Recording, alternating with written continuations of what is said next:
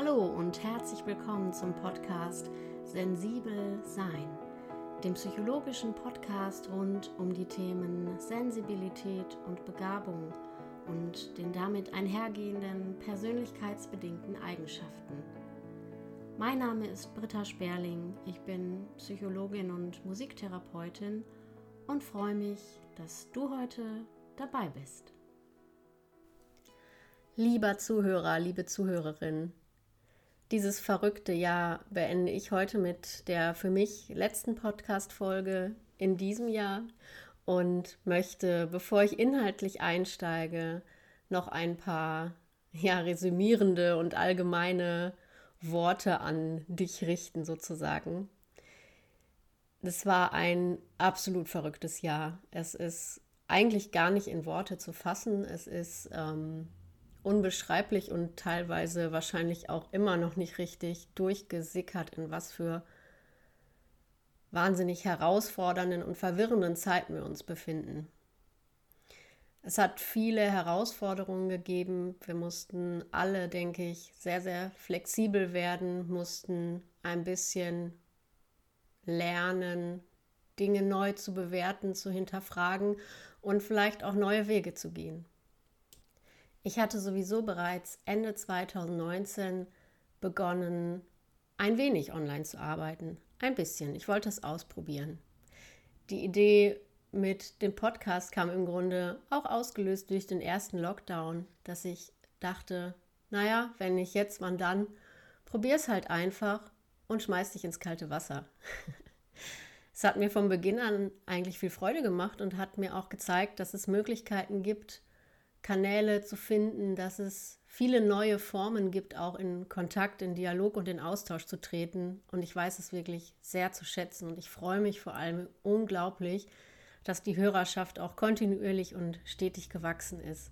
Und dass es viele Leute gibt, die Interesse haben an den Themen Hochsensitivität, Hochbegabung und aber auch alternativen psychotherapeutischen Verfahren wie den Kreativtherapien dass sie hören wollen, was andere Menschen zu diesen Themen zu sagen haben und ja, mir als treue Zuhörerschaft sozusagen das ganze Jahr gefolgt sind und mich begleitet haben. Hierfür erst einmal ganz, ganz herzlichen Dank. Ich habe viel gelernt im vergangenen Jahr, im Speziellen jetzt im Bereich der Online-Arbeit, vieles ähm, neu gesehen, einige Schattenseiten auch kennengelernt. Und ich kann für mich resümieren, ich werde wohl dabei bleiben.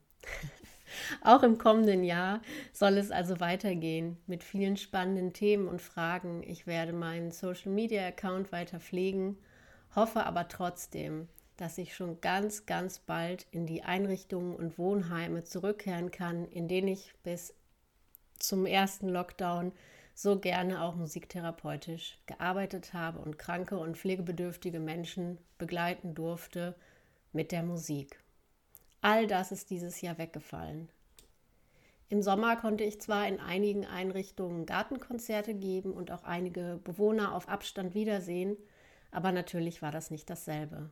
Das, was ich in meinen Berufsjahren zuvor erleben durfte an ja, besonderer Wirkung und auch an besonderen Momenten und besonderer Atmosphäre, die durch Musik und durch die musikalische Atmosphäre im therapeutischen Rahmen eben ermöglicht wird. Das alles war auf einmal nicht mehr da. Gleichzeitig wusste ich, dass auch viele meiner Kollegen von ja, den gleichen Einschnitten, den gleichen Verlusten betroffen sind, mal ganz zu schweigen von den vielen Bewohnern und Bewohnerinnen, die unsere Arbeit wirklich sehr schätzen und lieben und für die das auch ein Stück Halt und Orientierung ist und immer war, so dass ich mir nichts mehr wünsche, als dass im kommenden Jahr vor allem in Bereichen der Wohn- und Pflege Einrichtungen wieder mehr Öffnungen stattfinden können und dort die Arbeit wieder aufgenommen werden kann. 2020 lag mein beruflicher Fokus also eher auf der psychotherapeutischen Arbeit hier in meiner Praxis mit den musiktherapeutischen Methoden, die ich dort nutzen konnte und teilweise eben auch auf der Online-Beratung Und auch hier durfte ich viel lernen. Ich habe mir viel Gedanken gemacht über die Chancen, aber eben auch die Grenzen dieser Möglichkeit. Besonders wenn zusätzlich ein Social-Media-Auftritt eben da ist. Wie ist es mit der professionellen Distanz, die so wichtig ist im therapeutischen Prozess? Wo hört die Beratung auf? Wo fängt die Psychotherapie an? All das sind Fragen, die sehr wichtig sind zu klären und dann auch immer wieder transparent zu machen und wirklich zu schauen, dass die bestmögliche Begleitung und auch ja die wichtigen Rahmenbedingungen dann eben in der Begegnung oder in der gemeinsamen Arbeit gewährleistet werden können. Auch die Schattenseiten der zunehmenden Sichtbarkeit durfte ich kennenlernen. In allen Online-Marketing-Seminaren lernt man zuerst, dass es auf jeden Fall passieren wird irgendwann, dass man mit negativen Bewertungen, mit Kritik konfrontiert werden wird, dass im Internetraum sozusagen die Hemmschwelle viel geringer ist, dass Kommunikationsschwierigkeiten, aber auch Missverständnissen und Kommunikationsstörungen sozusagen Tür und Tor geöffnet sind und auch das war sehr, sehr lehrreich und ähm, hat für mich nochmal einige Fragen aufgeworfen. Und nun zu Ende des Jahres habe ich wirklich das Gefühl, einen ganz guten Rahmen für mich gefunden zu haben, um meine Arbeit auch 2021 weiterhin analog, aber auch und zusätzlich online anbieten zu können. Und das freut mich riesig. Und natürlich möchte ich auch den Podcast weiterführen und bin ganz gespannt, wie es da mit im nächsten Jahr weitergeht. Denn alles das fing an oder habe ich begonnen mit der Idee, einfach mal machen, einfach mal ausprobieren. Und so soll sich heute mit dieser Folge ein wenig der Kreis schließen, indem ich über Musiktherapie spreche. Musiktherapie, aber insbesondere über die tiefenpsychologische Arbeit mit diesen Methoden für eben hochsensitive und hochbegabte Menschen. Ich möchte erst ein wenig etwas Allgemeines erzählen zu musiktherapeutischen Verfahren, beziehungsweise auch im Allgemeinen zu künstlerischen Methoden, wie diese psychotherapeutisch eben eingesetzt werden können mit einem tiefen psychologischen Verständnis. Und dann eben auch ganz konkret, was ich mir persönlich vorstellen kann und was auch meiner Erfahrung entspricht, warum diese Methoden insbesondere hochsensitiven Menschen dabei helfen können, ja, ihren ich nenne es mal Selbsterfahrungsprozess oder ihre Reise ähm, zu sich selbst, ähm, ja, auf eine erlebnisorientierte und umfassende Weise sozusagen zu gestalten. Ich wünsche dir viel Spaß damit. Alle künstlerischen Therapieformen und eben auch die Musiktherapie können als eine Art der Psychotherapie verstanden werden. Das Besondere für diese Methoden ist, dass sie eben neben der sonst üblichen Verständigungsform der Sprache sozusagen ein zusätzliches Medium an der Hand haben. Ein Medium, das es ermöglicht, an Gefühlen und am Erleben zu arbeiten. Ein Medium, in dem sich Therapeut und Klient begegnen können. Es wird also eine Art, ja, intermediärer Raum nennen wir das, eine Art Zwischenraum geschaffen, der eben wie gesagt, über die Sprache hinaus Begegnung, Beziehung und Arbeit an emotionalen Inhalten möglich macht. Die Deutsche Musiktherapeutische Gesellschaft und der Berufsverband der Musiktherapeuten, die haben auch eine Art Definition oder eine Formulierung veröffentlicht. Musiktherapie ist der gezielte Einsatz von Musik im Rahmen der therapeutischen Beziehung zur Wiederherstellung, Erhaltung und Förderung seelischer, körperlicher und geistiger Gesundheit. Musiktherapie ist eine praxisorientierte Wissenschaftsdisziplin, die in enger Wechselwirkung zu verschiedenen Wissenschaftsbereichen steht, insbesondere der Medizin, den Gesellschaftswissenschaften, der Psychologie, der Musikwissenschaft und der Pädagogik. Der Begriff Musiktherapie ist eine summarische Bezeichnung für unterschiedliche musiktherapeutische Konzeptionen, die ihrem Wesen nach als psychotherapeutisch zu charakterisieren sind, in Abgrenzung zu pharmakologisch und physikalischer Therapie. Musiktherapeutische Methoden folgen gleichberechtigt tiefenpsychologisch, verhaltenstherapeutisch, lerntheoretischen, systemischen, anthroposophischen und ganzheitlich humanistischen Ansätzen.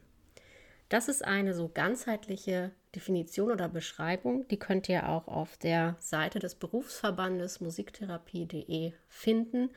Und sie beschreibt eben sehr schön oder verdeutlicht sehr schön, dass Musiktherapie eine Disziplin ist, die häufig auch in der interdisziplinären Arbeit im klinischen Kontext zum Beispiel zur Anwendung kommt.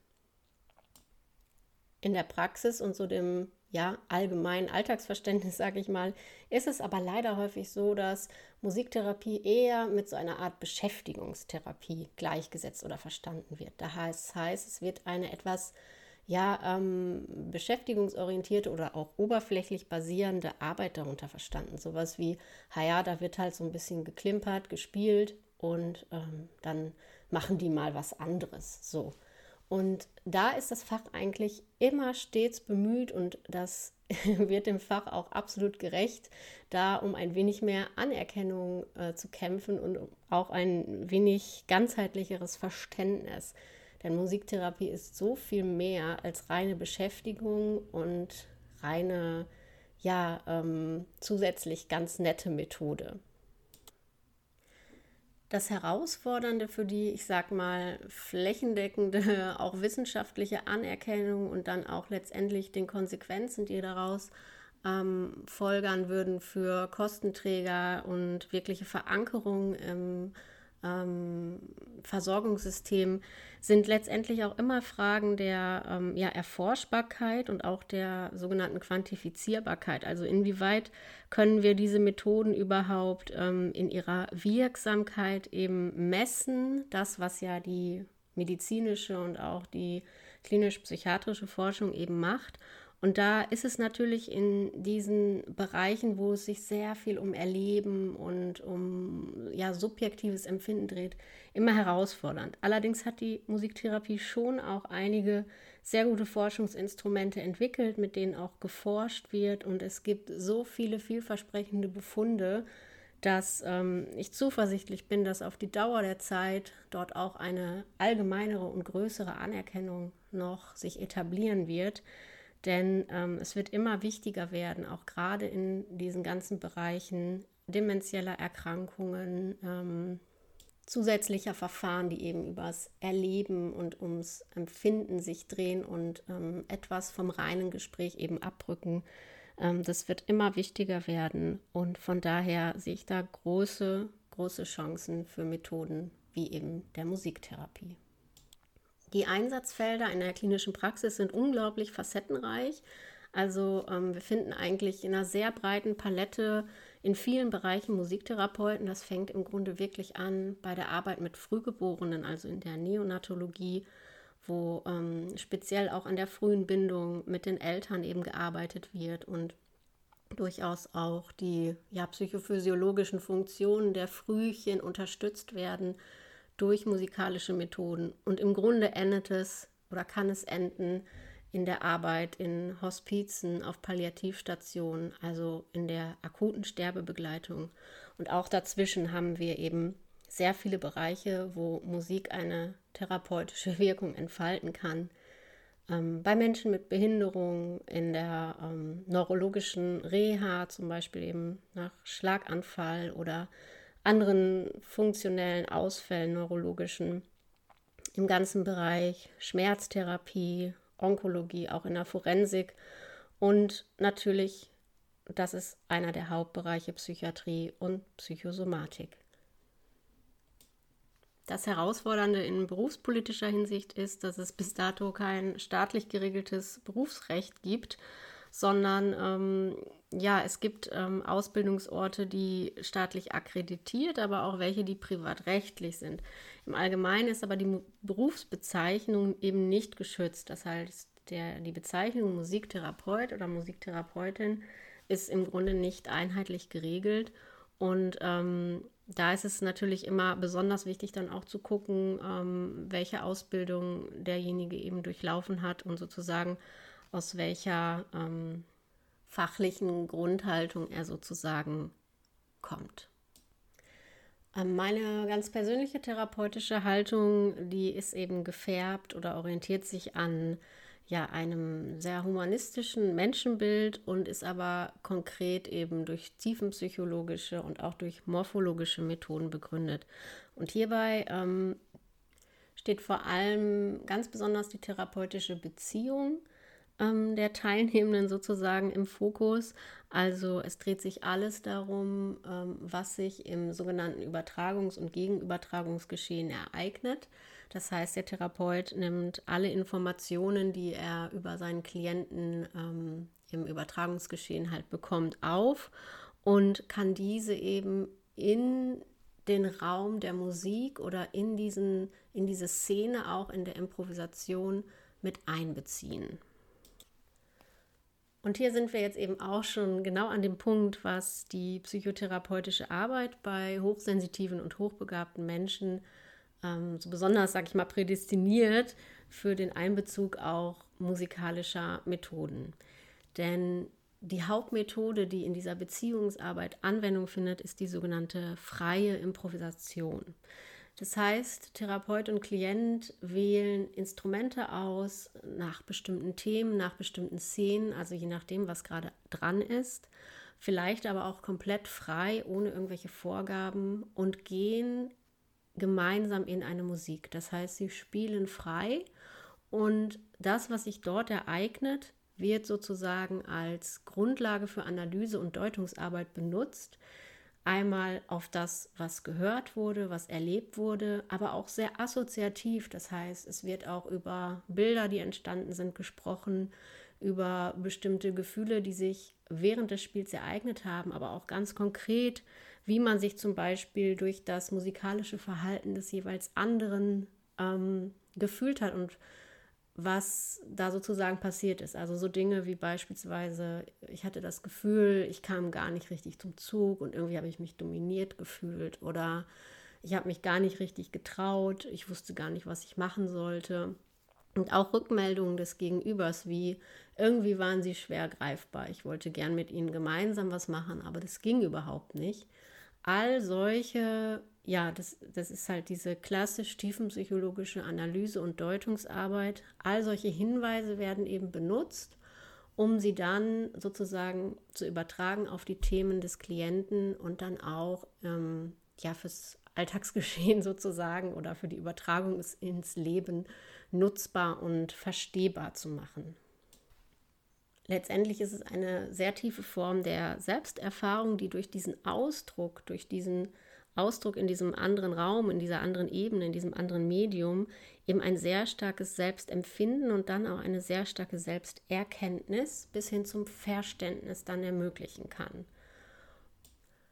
Und da hochsensitive Menschen ja sowieso sehr häufig sehr offen für überhaupt kreatives Schaffen oder auch für ja ästhetischen Ausdruck sozusagen sind, da sie aber auch generell, das wissen wir auch aus Forschung, ein, eine ganz große Neugier oder eine ganz große Offenheit für Neues, Unbekanntes mitbringen, äh, kann ich mir gut vorstellen, und das ist auch die Erfahrung, die ich mit den bisherigen Klienten machen durfte, dass sie diesen Methoden eben sehr offen und dann auch, ähm, ja, sie können daraus sehr, sehr viel ziehen und können das für sich im Grunde auf eine andere Ebene nochmal hieven, was sie vielleicht bisher in rein gesprächstherapeutischen oder auch rein verhaltenstherapeutischen Therapien nicht so erreichen konnte. Das heißt, im Grunde ist es eine Arbeit, die ermöglicht das Vordringen in tiefere Schichten. Des Weiteren haben wir ja auch ähm, bei vielen hochbegabten Menschen das Phänomen, dass sie sowieso geistig recht unabhängig sind, dass sie sich ja sowieso grundlegend an diesem analytischen Denken sehr erfreuen, sage ich mal, oder dass sie damit sehr viel anfangen können. Und von daher ist es nur logisch, das auch nutzbar zu machen und zugänglich für diese Formen der Psychotherapie. Zusätzlich kann es natürlich auch ganz konkrete Möglichkeiten geben, Musik äh, ganz konkret zu benutzen, also für sowas wie auch rezeptive Entspannungsmethoden. Da gibt es ja auch spezielle Instrumente, mit denen sich dann bestimmte ja, tiefen Entspannungszustände ähm, herstellen lassen. Also alles das, wo wir Musik eben auch benutzen, um wirklich physiologisch auf den Körper einzuwirken, sozusagen, um ähm, das Nervensystem zu regulieren, zu beruhigen. Und das ist ja auch so ein grundlegendes Thema, was bei Hochsensitivität immer oder meistens mit äh, im Fokus oder ganz vorne im Raum steht, ist eben der Umgang mit der ja nicht nur sensorischen, sondern auch der emotionalen Reizüberflutung.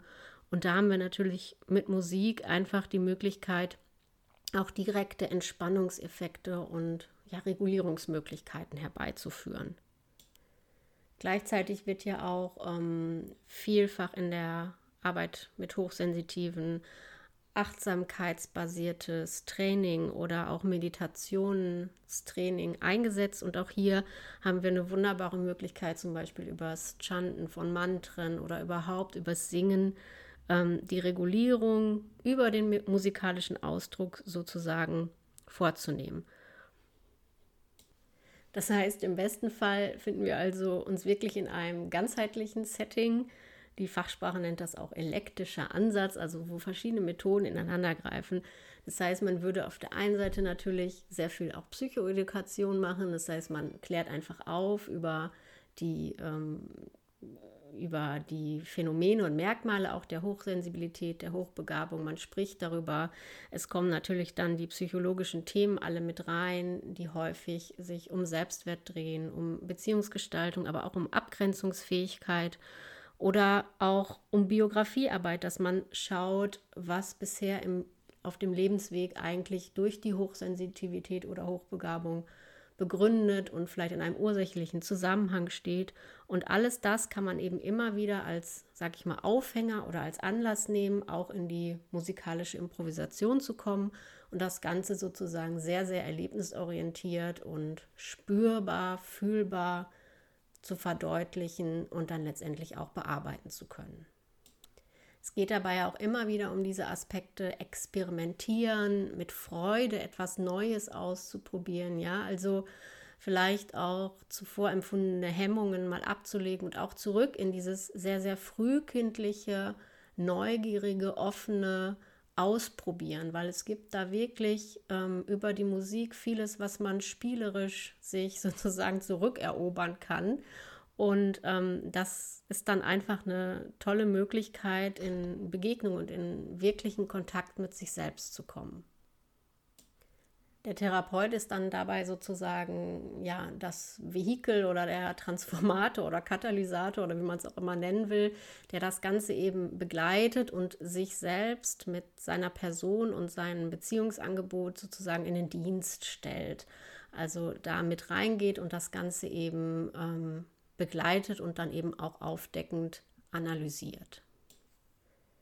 Das ist ähm, nach diesem Verständnis, wie ich es jetzt vorgestellt habe, eine sehr tiefe Arbeit, eine sehr facettenreiche, sehr umfassende und ähm, aber in vielen Fällen eben auch eine, die nochmal neu entdeckte Möglichkeiten und neu entdeckte Zugangsweisen eben eröffnen kann.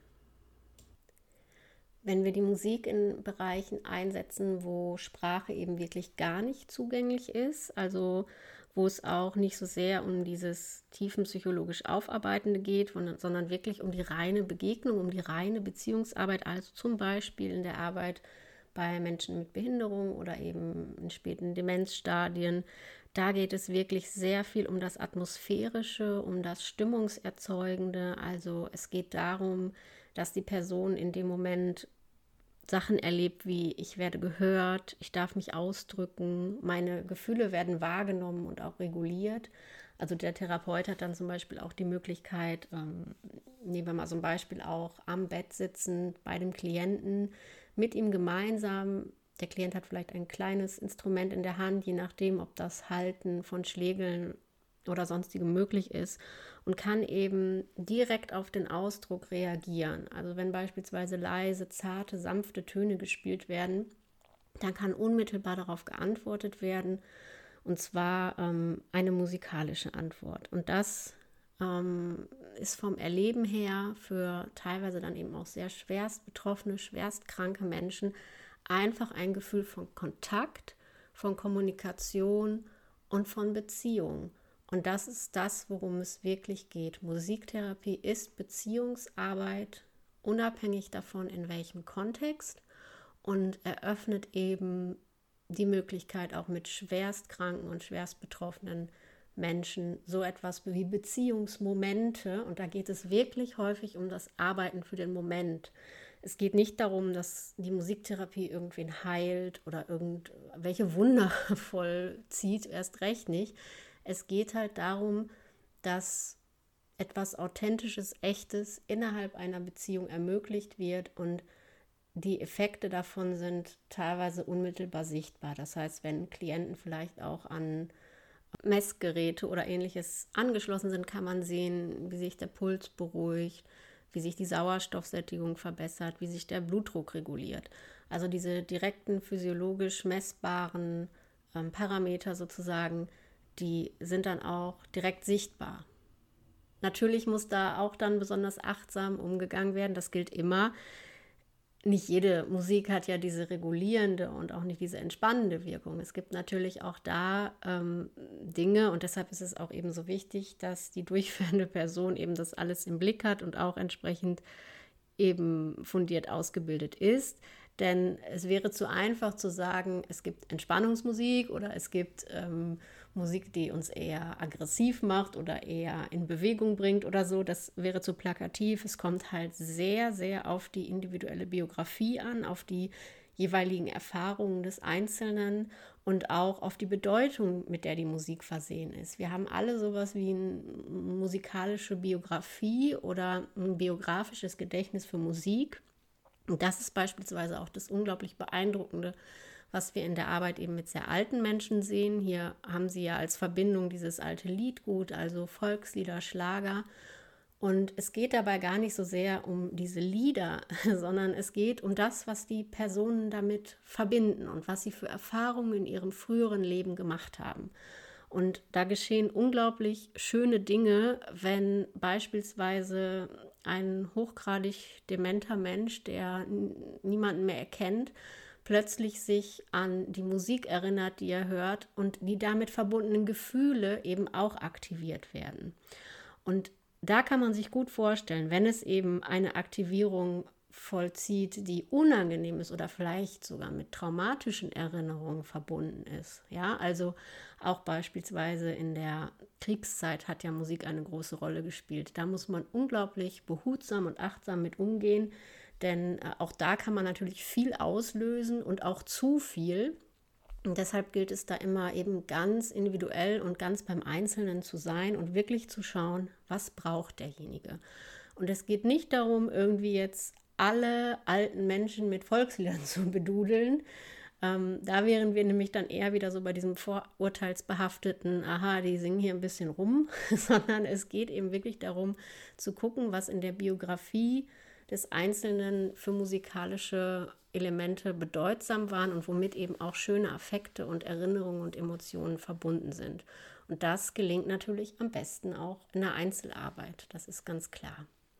Wenn man gruppenbasiert arbeitet, jetzt zum Beispiel in so einem Pflegeheim mit einer Gruppe von alten Menschen, da entstehen dann natürlich auch während der Arbeit schöne Momente, dass ja gemeinsame Erinnerungen auch auf einmal ausgetauscht werden, dass Blickkontakte entstehen, dass auch hier, und darum geht es so viel, diese Verbundenheit und letztendlich auch dieses ja, gegen die Einsamkeit ähm, anarbeiten, damit unterstützt und ermöglicht wird. Und warum die Arbeit eben in diesem Bereich so gerne angewandt wird, ist eben tatsächlich, dass Musik nicht vergessen wird. Also Musikerinnerung ist von dementiellen Vorgängen ausgenommen. Musik wird nicht vergessen und bis zu höchsten Stadien der Demenz eben erinnert. Das ist ein unfassbarer Schatz und sehr wertvoll und das ist auch vor Dingen der Bereich, wo ich mir ganz sicher bin, dass Musik eine immer größere Rolle spielen wird und das tut sie auch schon an vielen Stellen und das ist, das ist wunderbar. Zum Beispiel auch in der neurologischen Reha, ähm, wenn wir wirklich Funktionseinschränkungen, neurologische Funktionseinschränkungen haben nach ähm, Schlaganfall oder anderen Erkrankungen. Da wird Musik teilweise auch sehr gezielt eingesetzt, auch in Kombi mit Ergotherapie zum Beispiel oder mit Logopädie, dass dort wirklich versucht wird, einzelne Funktionsbereiche sozusagen wiederherzustellen. Also im Sinne von Training dann wirklich. Und auch da gibt es ähm, eindrucksvolle Ergebnisse und interessante ja, interessante Einsatzfelder. Abrunden möchte ich das ganze Thema dann jetzt gerne noch mit einem kleinen Fallbeispiel. Ich hoffe, ich konnte einen einigermaßen umfassenden Einblick in den ganzen Fachbereich geben, in die verschiedenen Arbeitsfelder und Einsatzbereiche, wo Musiktherapie eben therapeutischen Nutzen entfaltet sozusagen. Und zum Schluss gebe ich dir noch ähm, einen kleinen Einblick in das, was ähm, meine Arbeit mit ja, den Bereichen Hochsensitivität und Hochbegabung äh, im Bereich Psychotherapie ähm, mit Musik so besonders macht und ähm, dafür ein kleines Fallbeispiel. Ein junger Klient kommt aufgrund von stark überhöhten Selbstansprüchen und einem sehr ausgeprägten Perfektionismus in verschiedenen Lebensbereichen, der ihn zunehmend belastet, in die Therapie. Er möchte gerne verstehen, warum er ja so einen strengen Anspruch an sich hat und warum er ähm, nie zufrieden sein kann und immer das Gefühl hat, nicht genug zu sein. Warum es in verschiedensten Lebensbereichen so anstrengend für ihn ist, einfach zu vertrauen und ähm, sich von der Überhöhung der eigenen Anforderungen zu lösen. In den ersten Gesprächen wird deutlich, dass ähm, allgemein eine starke Verunsicherung auch aufgrund belastender Umstände in der Familie und ähm, ja auch Unsicherheiten im Selbst vorhanden sind, dass also wenig Sicherheit gespürt wird, dass die Frage, wer man eigentlich ist oder wohin man möchte, sehr zentral ist und im Raum steht, dass also eine allgemeine Orientierungslosigkeit so als Gefühl vorherrscht und dass eine ganz tiefgreifende Idee davon da ist, dass äh, man sozusagen nur weiterkommt oder nur wertschätzend und liebevoll gesehen werden kann, wenn man überall perfekt ist. Der Patient kann sehr gut und sehr wohl reflektieren, dass das äh, in Teilen irrational ist und auch, dass dieser überhöhte Perfektionismus natürlich nicht wohltuend und nicht guttuend ist und dass es wahrscheinlich darum gehen sollte, auch einmal auszuhalten und auch einmal sich damit zu beschäftigen, ähm, was wirklich so schlimm daran wäre, nicht in allem perfekt zu sein und auch da eine Idee zu entwickeln, was es, worum es eigentlich geht und wofür es steht. Wir spielen in einer ersten Improvisation dann mit Gitarre und Klavier. Der Patient spielt am Klavier, Therapeutin an der Gitarre und es stellt sich schnell ein Gefühl davon ein, dass am besten alles ganz schön klingen soll. Ähm, man will alles richtig machen, aber irgendwie ähm, ist da so ein anderer, der auch mitmachen will und der irgendwie immer so ein bisschen reingrätscht. Er will irgendwie zeigen, dass es auch anders geht. Dass man auch anders zum Ziel kommen kann, dass man also ausprobieren kann, dass man Versuch und Irrtum schaffen kann. Es darf auch mal was Schräges geben oder was Schiefes, etwas, das unvollkommen ist. Auch wenn man sonst eigentlich immer nach Perfektion strebt, ähm, kann man dieses Geklimper hier vielleicht noch schlechter ertragen. Es gibt ja gar keinen wirklichen Rahmen und keinen festen Ton. Was ist denn da noch, was bleibt? Was, was ist das schon, wenn ich überhaupt nicht weiß, woran ich mich orientieren kann? Es ist unvollkommen. Und das hört man auch. Unvollkommen sein. Darum geht es in dieser Musik.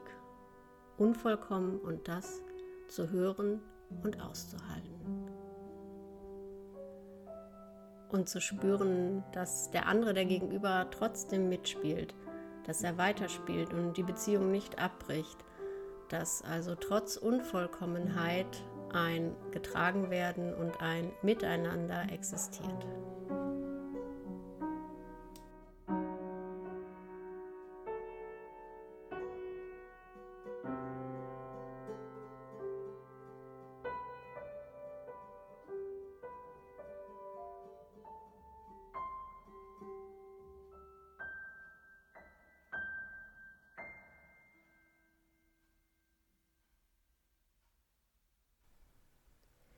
Über solche und ähnliche gemeinsam hervorgebrachte Improvisation kann der Klient im Laufe der Therapie immer stärker in einen Selbstreflexionsprozess einsteigen und die eigenen Themen und auch die eigenen inneren Selbstwertkonflikte stark reflektieren, verstehen und in der Erprobung dann im Alltagsgeschehen auch stückchenweise auflösen. Das ist ein intensiver und langer Prozess, das geht nicht von heute auf morgen. Aber ich denke, es konnte gut verdeutlicht werden, mit welchen Möglichkeiten die musiktherapeutische Arbeit in psychotherapeutische Prozesse mit eingebunden werden kann. Der Schriftsteller Ernst Theodor Amadeus Hoffmann sagt hierzu, Musik ist Rhythmus, Musik ist Klang, Musik ist Melodie. Musik ist Spiegel unserer Emotionen und schafft Zugang zu unserer Seele.